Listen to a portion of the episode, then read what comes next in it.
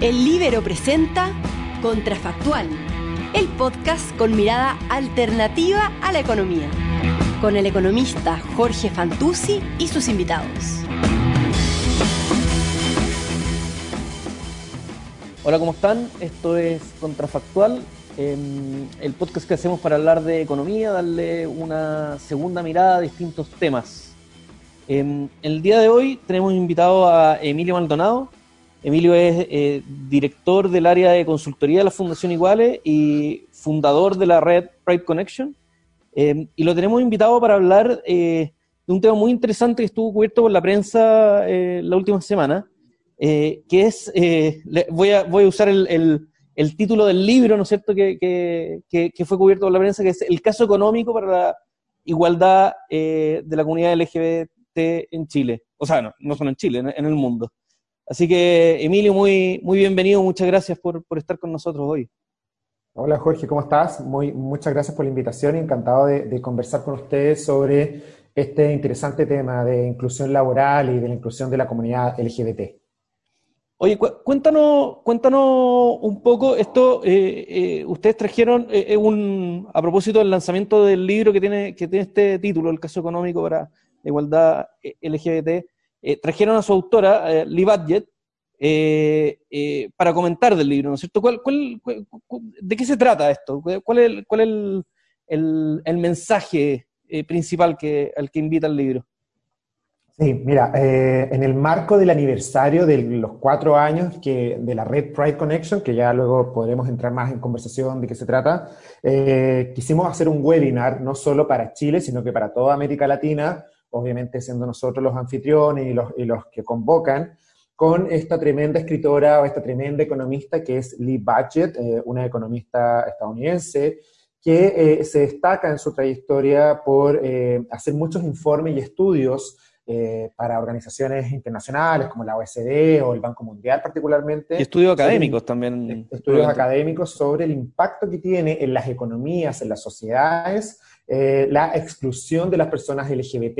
Y cuando habla de exclusión, de cuando los países tienen políticas que no son eh, eh, inclusivas o son abiertamente excluyentes, y ella, ella ha recogido en, múltiples estudios académicos, como tú dices, Jorge, esto, y en mayo pasado, a fines de mayo, lanzó este libro que se llama El costo de la exclusión LGBT y cómo la inclusión o la equidad nos beneficia a todos finalmente.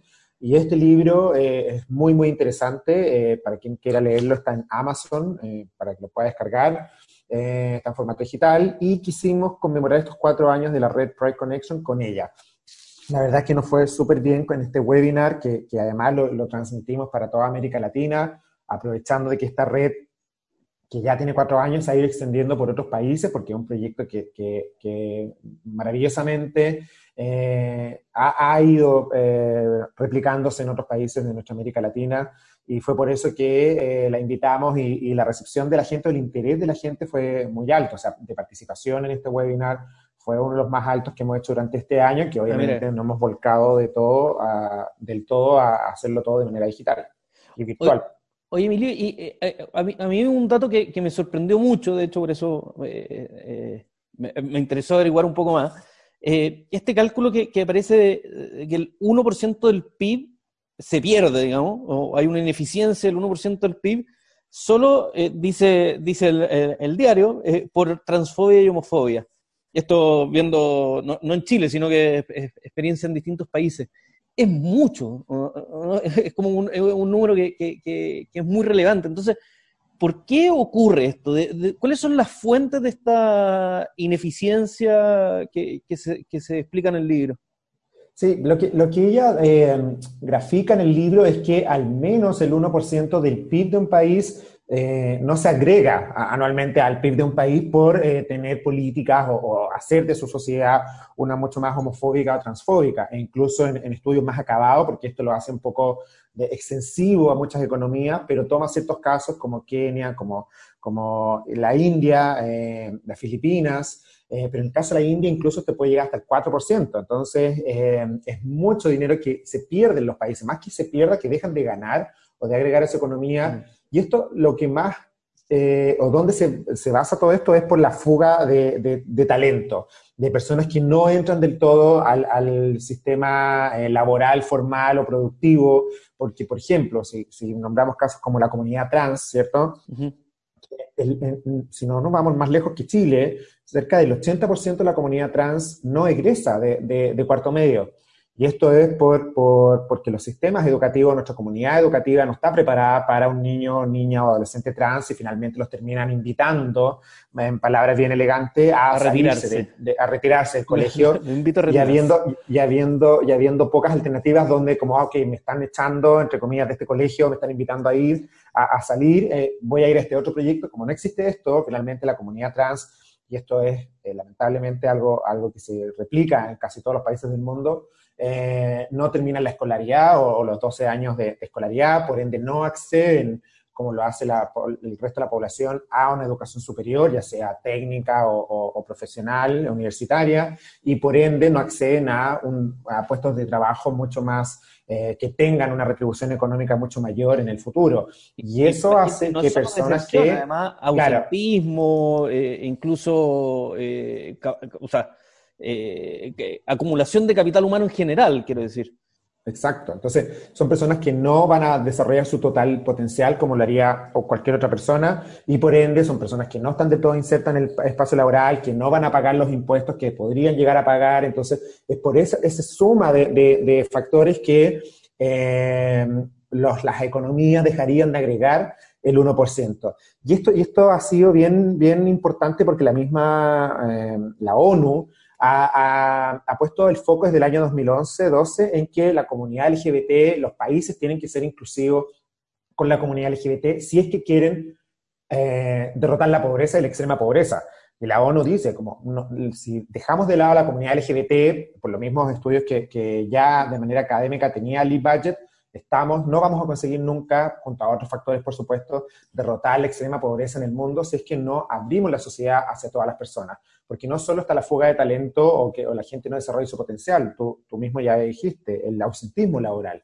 Eh, la comunidad LGBT, por, por, todas las cargas históricas que ha tenido eh, de, bullying, de discriminación, no olvidar que hasta, hasta incluso en Chile, hasta el año 99, era ilegal, eh, al menos en nuestro, en nuestro sistema jurídico, ser eh, homosexual, eh, y por ende eso tiene una carga negativa eh, todavía en la sociedad, ¿cierto? Obviamente, afortunadamente, esto ha ido variando y disminuyendo, pero en el mundo entero había una discriminación hacia este segmento de la población y esto hace que, eso, que, los niveles de depresión, los niveles de, deterioro de su salud mental sean mucho mayor que la población heterosexual o persona cisgénero, que una persona no trans, en palabras simples y eso también tiene impacto en, los ausentismos laborales, etcétera, y todo ese conjunto que yo invito de verdad a la gente que lea este libro porque es muy fácil además de leer, ella, hace un gran trabajo de eh, bajarlo a palabras eh, de lector común, no es necesario conocer mucho de economía eh, para, para, entenderlo.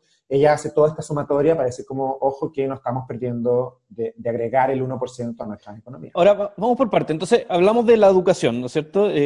ausentismo, deserción, al final es eh, no, no, no lograr el potencial de cada una de las personas.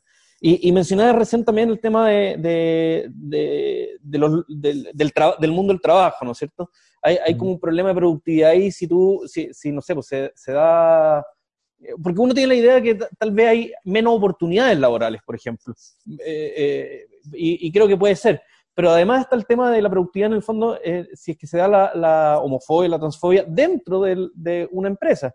O sea, son eh, problemas de relaciones laborales, una persona que tal vez se siente, ya no es tal vez no por su jefe, tal vez por su par, por su colega, eh, tal vez se siente, se, se, siente discriminada y eso le afecta en su productividad. O sea, también hay un mundo de, de, de, de posibilidades en el que nos estamos perdiendo como sociedad el potencial de una persona, ¿no es cierto? Ah, absolutamente. Y eso fue eh, lo, que, lo que nos motivó y me motivó particularmente a crear esta red de empresas llamada Pride Connection. Si uno, uno ve en el mundo y solamente Occidente, para que es como el que tiene la mejor parte, eh, la película un poco más clara o la parte más bonita, eh, uno ve que en el último tiempo ha habido avances a nivel de políticas públicas, que el matrimonio igualitario, que la ley de identidad de género, las leyes de antidiscriminación, etcétera, ¿cierto? Em, pero aún así los lugares de trabajo en cualquier parte del mundo, eh, y ahora enfocándolo solo en Occidente, siguen siendo lugares altamente excluyentes a la comunidad LGBT. Y esto no es porque existan leyes que digan, no, yo no te voy a contratar eh, por ser gay o lesbiana, pero sabemos que hay otras formas para demostrar que nos incomoda o a una organización le podría incomodar que alguien sea abiertamente gay, abiertamente lesbiana o una persona trans. En Estados Unidos, el 46% de la comunidad LGBT que tiene un trabajo formal no se atreve a contarle a nadie que es gay, que es lesbiana, que es trans, por temor a, una infinidad de, cosas, como el perder el trabajo, que no te den un ascenso, que te hagan bullying, etc. No le cuentan a nadie. Entonces viven su vida, algo que es tan importante de una persona, que es su orientación sexual o su identidad de género, en total secreto. Y en Chile esa cifra es el 68%. Y cuando tenemos personas que no em, que no se atreven a contarle a nadie quiénes son, por supuesto que son personas que van a andar más nerviosas en su lugar de trabajo, que no van a sentir una conexión real con su lugar de trabajo, es decir, como un compromiso con ese lugar de trabajo más allá de lo que lo mandata su contrato de trabajo, es decir, no hay como un, vínculo mayor con, esa, con ese espacio laboral y por ende su permanencia además es mucho menor. Se estima por que eh, una persona que no es abiertamente ella en su lugar de trabajo, particularmente con eh, relación a la comunidad LGBT o o orientación sexual identidad de género, eh, su estadía en un lugar de trabajo es menor a los dos años. Y cualquier persona que hace, que lidera equipo sabe que dos años es muy poco de tener un talento por todo el costo que significa eh, entrenarlos, inducirlos, que se empape de todo el, vincularse de, la cultura del trabajo para que después se te vaya, finalmente es una inversión perdida. Entonces, por eso nosotros creamos esta red en 2015, que la lanzamos en 2016, porque los lugares de trabajo no pueden seguir perdiéndose la oportunidad de ser realmente inclusivos para que todas las personas puedan aportar con el 100% de su talento, de su innovación, de su creatividad. Y sabíamos también que los lugares de trabajo eh, no, no tenían por qué saber hacerlo. ¿Cómo, ¿Cómo, hablamos de comunidad LGBT? ¿Qué tenemos que hacer? ¿Qué tipo de talleres? ¿Tenemos que tener políticas? ¿Qué no? Entonces, por eso creamos esta red para, eh, para que en conjunto, de manera colaborativa, los espacios de trabajo en Chile se vuelvan realmente eh, abiertos a la diversidad. Y nos ha ido bastante bien, eh, Jorge. Em, quizás tus experiencias o conversando con otras personas, a veces te has dado cuenta que tenemos mucho más temores de hablar ciertos temas o tenemos como una idea de lo que es Chile o de la sociedad chilena y muchas veces se nos, se nos, destruye. A mí en 2015, cuando quería hablar, hablar de esto, de que estaba pasando en Estados Unidos, estaba pasando en España, en Canadá, de que las empresas estaban volcándose a tener políticas de diversidad e inclusión muy robustas, donde no dejaban de lado, por supuesto, este pilar, que es la comunidad LGBT, porque querían atraer a todo el talento posible. Acá, acá en Chile me decían, ¿sabes qué? Genial, pero en Chile nunca va a pasar esto. En Chile somos así, somos conservadores. Somos hay un tema cultura. Hay un tema cultura, entonces hablar de esto en Chile la verdad es que jamás va a suceder. La verdad es que esto fue en 2015, que nos parece a la vuelta de la esquina, pero en solo cinco años no solo se pudo, sino que además muchas empresas, las grandes empresas ya lo están haciendo. Nuestra red que partió como, oye, juntémonos en la mesa y a compartir buenas prácticas con cinco organizaciones, ya estamos llegando a las 80 grandes empresas que están en la misma mesa hablando de cómo yo puedo salir a traer al mejor talento posible y entre ellos talentos de la comunidad LGBT. Cómo decirle a una persona, un futuro estudiante de ingeniería que es abiertamente gay, oye, ven a trabajar con nosotros y no tengas que esconderte, no tengas que esconder quién eres. Si tú quieres poner la foto de escritorio de tu novio, como lo hace cualquier persona, ¿cierto? Que pone la foto de su matrimonio o, o de su familia, hazlo, porque esto es un espacio seguro para hacerlo. Nosotros queremos que estés 100% volcado en... ¿Y ustedes funcionan como, como comunidad, juntan puntas o, o, le ofrecen como, eh, el servicio a, a, las empresas de cómo hacerlo, de, de, cuáles son las mejores prácticas? Lo que, lo que nosotros hacemos eh, es eso, efectivamente la red, porque también cuando, cuando la creamos tuvimos tremendos partners que, que, que, son consultoras, o sea, estuvimos con, la formamos con Deloitte, con, con, McKinsey, con Accenture, que claramente son tremendas consultoras en diversidad e inclusión. Entonces hay un sello de, de la red quedó con una carga de un sello de, de consultoría, de asesoría. Entonces, no solo a través de estas casi 80 empresas se comparten buenas prácticas, sino que también hay una asesoría de un plan de trabajo anual para cada una de las empresas. Nosotros todos los años, a fines de cada año, eh, aplicamos una radiografía para la red para saber cómo también Chile va cambiando en este, en este sentido, cómo vamos adoptando políticas, cómo vamos hablando más de diversidad e inclusión, pero a cada empresa también se le entrega su foto. Y ah, esa foto les permite a las empresas compararse consigo mismas con el año anterior, eh, pero también nos permite a nosotros decir, mira, tu empresa eh, XX, eh, ya este año claramente está mucho mejor que el año pasado porque ha ido subiendo ya haciendo un cumplimiento de, eh, no sé, quizás este año construiste tu política de diversidad e inclusión, o este año armaste tu comité de diversidad e inclusión, etcétera, pero para el próximo año esta es tu hoja de ruta. La empresa verá si la hace completa, si hace una parte, porque obviamente esto es una, una, una, asesoría, un, un, te aconsejamos esto, pero no es una imposición, por supuesto. Eh, y ahí la empresa puede saber por dónde navegar el próximo año para seguir avanzando y seguir siendo eh, mucho más inclusiva de lo que era. O sea, diagnóstico. diagnóstico. Oye, pero eso te iba a preguntar, eh, porque entiendo que entiendo que hay cifras de, como para tener una idea de la dimensión de cuántas personas LGBT hay en Chile. entiendo que la, la CACEN dice que hay algo así como 1,5% de los chilenos, ¿no es cierto? Eh, pero, lo que no sé si hay, y tal, vez tú, tú, conoces y tal vez de estas mismas radiografías que hacen las empresas puede salir el dato, es em, cómo estamos en términos de, homofobia y transfobia. Eh, ¿Cómo estamos los chilenos ahí? Eh, en el fondo, no sé si hay una encuesta o algo por el estilo que nos pueda, tal vez generacionalmente, pero tener una idea de qué tan grave es el problema en Chile.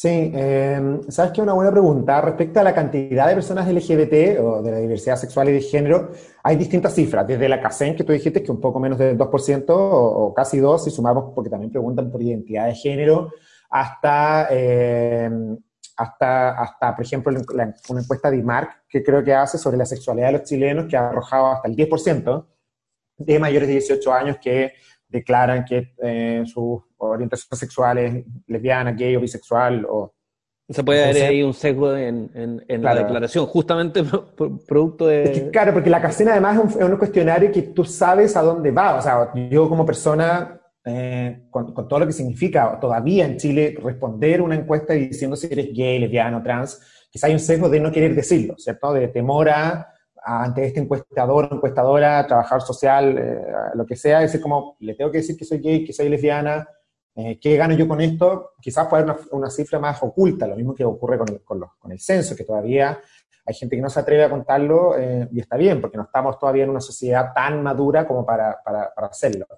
Y respecto a, homofobia, transfobia, o, mejor dicho, como la valoración o de la sociedad o de la opinión pública a ciertos aspectos de, por ejemplo, la llamada agenda LGBT, que es la agenda política, ha, ido, ha habido un, tremendo avance en el última, la última década, yo diría, eh, impulsado sobre todo por las nuevas generaciones, ¿cierto? Eh, cuando, cuando partió en 2011 a preguntarse sobre matrimonio entre dos homosexuales, menos del 18% de la población aprobaba las uniones matrimoniales entre eh, parejas del mismo sexo. Hoy en día, eh, la, CADEM pregunta regularmente esas cifras, siempre las últimas CADEM, que en los últimos tres años han estado por sobre el 66%.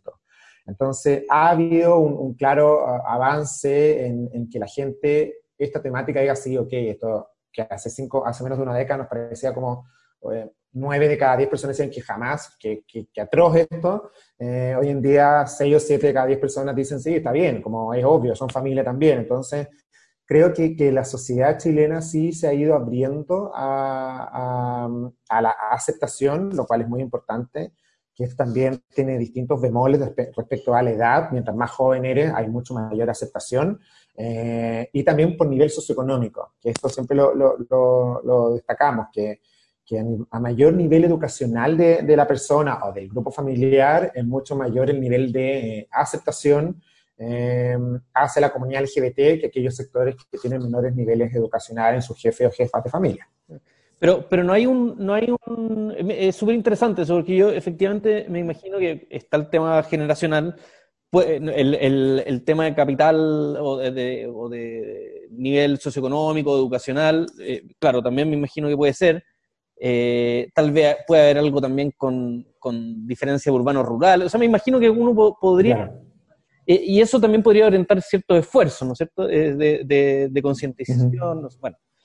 pero, pero no hay una, tal vez una radiografía respecto de, de las valoraciones, de, bueno, y derechamente de, actitudes negativas tal vez que pueda haber hacia, hacia personas LGBT en Chile, porque, eh, o, sea, me, imagino que sería un dato muy útil, sobre todo para hacer política pública, más allá de, más allá de la agenda política, que yo lo entiendo, pero, pero una cosa tal vez la agenda política eh, y otra es tal vez una persona que hace bullying en su puesto de trabajo, ¿no es cierto? O sea, eh, y que derechamente discrimina. Eh, ese, ese tipo de, información no, no, no, la tenemos, entonces Sí, hay, distintos, sí, hay distintos tipos de información. Respecto a, niveles de homofobia y transfobia, en el último tiempo ha habido un avance en las denuncias, un aumento más que avance, en las denuncias de eh, personas que por, homofobia y transfobia. Todos los años, eh, Móvil, que es una organización también de la sociedad civil, eh, hace este tipo de radiografía o de encuesta en la cual efectivamente ha habido, ha habido un avance, un aumento en la cantidad de denuncias que se presentan por discriminación homofóbica o transfóbica, lo cual quizás quiere hablar, decir que eh, hay una mayor también eh, conciencia de las personas de denunciarlo, lo cual también es, positivo que uno denuncie, que la gente se atreva a denunciar y que sienta que al denunciar va, a pasar algo.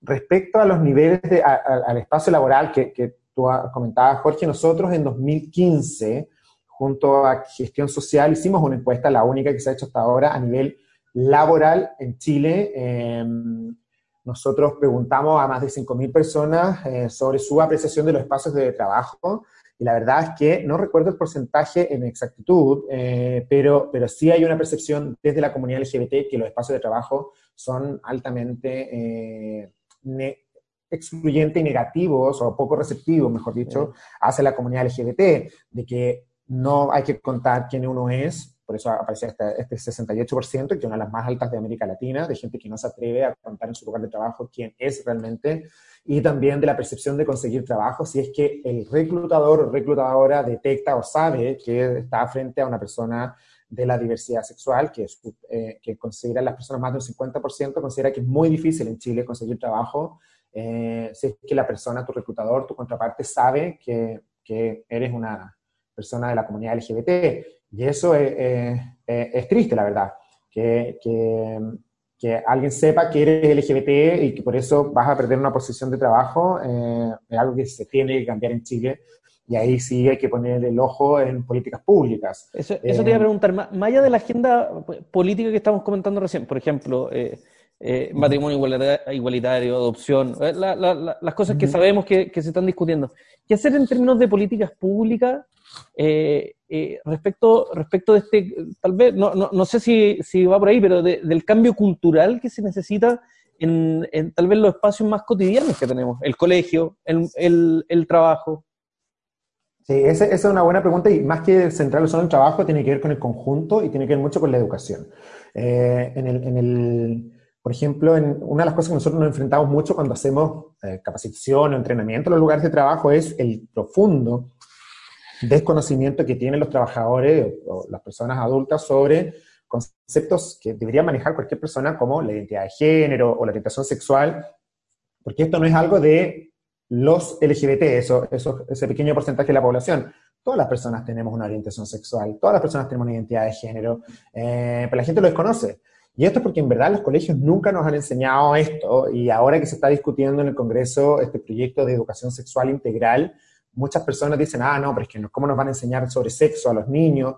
No se trata de enseñarles sobre conductas sexuales o el acto sexual, sino sobre la totalidad de la educación sexual, entre ellos qué, es la identidad de género, qué es la orientación sexual, y eso facilitaría mucho las cosas para que la gente fuera mucho más eh, empática, inclusiva y no discriminadora.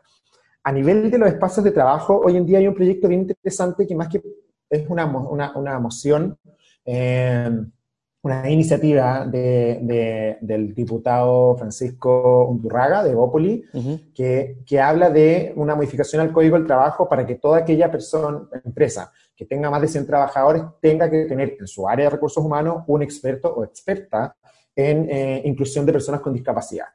Eh, que esto va muy de la mano con la ley de inclusión, ¿cierto? Eh, y que sabemos que la ley de inclusión ha tenido ciertas ripio ¿ah? en el camino porque no todas las empresas están cumpliendo el 1%, porque ha sido difícil la, conseguir esa meta, etc. Ese proyecto es bien interesante porque, porque cuando llega un experto en inclusión, aunque en este caso puntual se está hablando sobre personas con discapacidad, pero ya que las áreas de recursos humanos o las empresas sobre 100 trabajadores tengan una persona experta en inclusión, la verdad es que va a facilitar también que se abra a otras diversidades. La experiencia que tenemos nosotros es que las empresas, cuando tienen un área o un encargado o encargada de los temas de inclusión en las empresas, la verdad es que los programas de diversidad e inclusión para todas las diversidades, equidad de género, personas con discapacidad, LGBT, eh, personas migrantes, etcétera, corren por un tubo. Y nosotros creemos que ese proyecto, por ejemplo, podría facilitar que al menos los grandes empleadores eh, puedan meterse de lleno eh, a generar programas o políticas de diversidad e inclusión. Eso, por ejemplo, es, una noticia positiva. Ahora, lo interesante... lejos Ah, perdón, dale, dale. No, no, es que te voy a decir como, pues las políticas públicas eh, o, la agenda política también es súper importante porque ayuda a, a, instalar este tema en, en, la opinión pública. Que haya habido una unión civil, que tú dices, claro, que tiene que ver tanto con el lugar de trabajo, tangencialmente por los beneficios, la extensión de los beneficios. Ahora, todas las empresas extienden los beneficios a parejas del mismo sexo, por ejemplo. Eh, o las grandes empresas lo hacen, ¿cierto? Al menos desde los cinco días eh, entregados a la unión civil, lo cual ya es, algo de que se reconozca que tienes trabajadores que pueden estar uniéndose civilmente con personas de su mismo sexo. Pero ayuda a que la sociedad entienda que el Estado está reconociendo algo distinto a lo que estaba reconociendo hasta el 2015. Que se haya avanzado en la ley de identidad de género, ha hecho también un cambio en los grandes empleadores porque han reconocido que, claro, las personas trans existen, que las personas trans trabajan y que eventualmente van a hacer un tránsito de género y que los espacios de trabajo tienen que prepararse para ello. Están preparados. hemos tenido eh, impactos positivos en el, mundo laboral de estas políticas eh, o de esta agenda política. lo que te voy a decir es que me parece súper interesante este tema del especialista de inclusión porque, si uno piensa, los departamentos de recursos humanos en las empresas están preocupados eh, del bienestar, ¿no es cierto? Están preocupados que las vacaciones, que, el, que el deporte, que el espacio, que ah, están preocupados del bienestar. Y este debería ser parte de, ese, de esa mirada.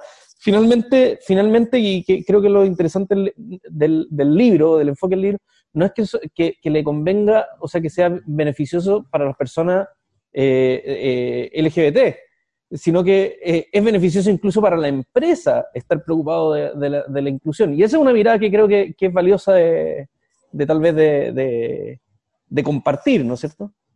Finalmente, eh, eh, este es un, doble beneficio. Por supuesto, para la persona, el trabajador o trabajadora, que va a, ser, va a poder ser él o ella misma en su lugar de trabajo, lo cual es, lo que a todo el mundo aspira para desarrollarse profesional y personalmente, pero hay un, hay un beneficio en la organización. Yo, recomiendo a la gente que esté escuchando este podcast que, lea el último estudio de McKinsey que habla de por qué importa la diversidad. Ellos lo hacen creo que cada dos años o, todos los años. El del 2020 está muy bueno porque hay mucha data sobre cuál es el impacto en las organizaciones cuando realmente gestionan diversidad. Y estoy hablando de diversidad en, su conjunto, no solo LGBT. Eh, una, una, empresa eh, eh, puede volverse innovadora, empieza a retener talento, empieza a atraer mejor talento que la competencia, yo le recomiendo a la gente que lo lea porque en realidad si uno quiere gestionar diversidad e inclusión va a encontrar mucha data sobre los impactos positivos. Y esto, para quienes nos estén escuchando, que por ejemplo eh, estén en recursos humanos y quieran iniciar un programa de inclusión o de diversidad e inclusión, pero no sepan cómo convencer a mi, a, mi gerente o a, mi, o, a la gerente eh, con data, con mucha data. Oye, vamos a traer mejor talento, vamos a disminuir la rotación. Empresas de nuestro mismo rubro eh, tienen un mejor performance incluso en, la utilidad final porque eh, tienen el mejor talento disponible, porque hay menos licencias también y un largo etcétera. y recursos humanos, como tú dijiste, yo creo que tenemos que que ya lo están haciendo las empresas en realidad, eh, las grandes al menos, salir de la lógica que recursos humanos era el que el, las nóminas, que los beneficios, que las vacaciones, sino que en recursos humanos tiene que recaer la responsabilidad de competir con uñas y dientes por el mejor talento disponible. Si uno cruza las encuestas que hacen, eh, por ejemplo, eh, hay una que se llama First Job, creo, acá en Chile, que le pregunta a, las, generaciones más jóvenes, por supuesto, qué es lo que ven en, su futuro lugar de trabajo. Más del 70% ve que tiene que tener políticas de diversidad e inclusión y ser inclusivos, da la misma oportunidad a las mujeres que a los hombres.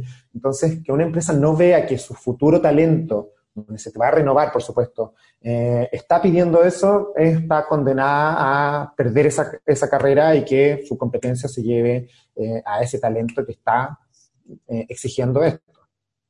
Ese es el, el, el, caso económico para la igualdad LGBT, ¿no es cierto? Está justamente ahí. no solo pensar en, en las personas, que debería ser ya un fin en sí mismo, pero además en el caso de pensemos en la empresa, pensemos en el país, cuánto estamos dejando de, producir, de ganar, solamente por estas actitudes transfóbicas y homofóbicas, ¿no es cierto? Eh, eh, a mí me parece bien, interesante como, mirada y como porte a, la, discusión pública. ese es el caso eh, y esa es la invitación de que, de que hablemos estas temáticas, como que las empresas se abran a la inclusión y diversidad, que reconozcan uno que ya tienen gente diversa y que por ende eh, tienen que tener programas de inclusión para todos y todas, no quedarse en el, pero si claramente, eh, que nos ha pasado, me ha pasado que nos, nos dicen, oye, pero si aquí seguro que tenemos gays, tenemos lesbianas, pero nadie les va a preguntar nada para que no se sientan incómodos. No, no, queremos que les anden preguntando, censando a sus trabajadores si son gays, lesbianas, si son heterosexuales. Lo que queremos es que la empresa hable esta temática, que tenga políticas de diversidad e inclusión, que haga entrenamientos, que haga charlas, que tenga comités de diversidad e inclusión para que se generen ambientes de confianza y así si la persona lo quiere, pueda decir como, ah, sí, entonces a la fiesta fin de año voy a ir con mi pareja del mismo sexo. O eh, me atrevo a contarle a mis compañeros de oficina que, no sé, que me voy a unir civilmente. Cosas así que hacen que la gente empiece a conectar entre ellas y eso sabemos que enriquece eh, los equipos de trabajo y, por supuesto, a las organizaciones. Mira, bueno, interesantísimo tema. Te, te, damos gracias, Emilio, por, esta muy entretenida conversación. Tal vez podemos, ahí cuando, cuando publiquemos este capítulo, podemos eh, compartir algunos de los artículos también que, que mencionaste, eh, porque creo que eh, va a generar interés. creo que los que nos están escuchando van a, van a seguramente van a querer saber más, más del tema. Así que, Emilio, muchas gracias. Esto es Contrafactual, este podcast que hacemos para hablar de economía, para eh, hablar de distintos temas tan interesantes como el, el, de hoy, el del caso económico para la igualdad LGBT en, en el mundo, pero también en Chile. Así que muchas, gracias. Muchas gracias, Jorge, por la invitación y, bueno, a, la gente que nos está escuchando, si quiere más información, existe la web de prideconnection.cl y ahí tenemos no solo la información de la red, sino que también hemos puesto a disposición eh, muchos estudios, como el de McKinsey que te comenté, pero hay tantos otros que están ahí para que los descarguen y, puedan aprender más sobre cómo liderar un programa de diversidad inclusiva. Perfecto, ahí está todo el material entonces. Bueno, Emilio, muchas gracias. Muchas gracias a ti. Chao, chao. Chao.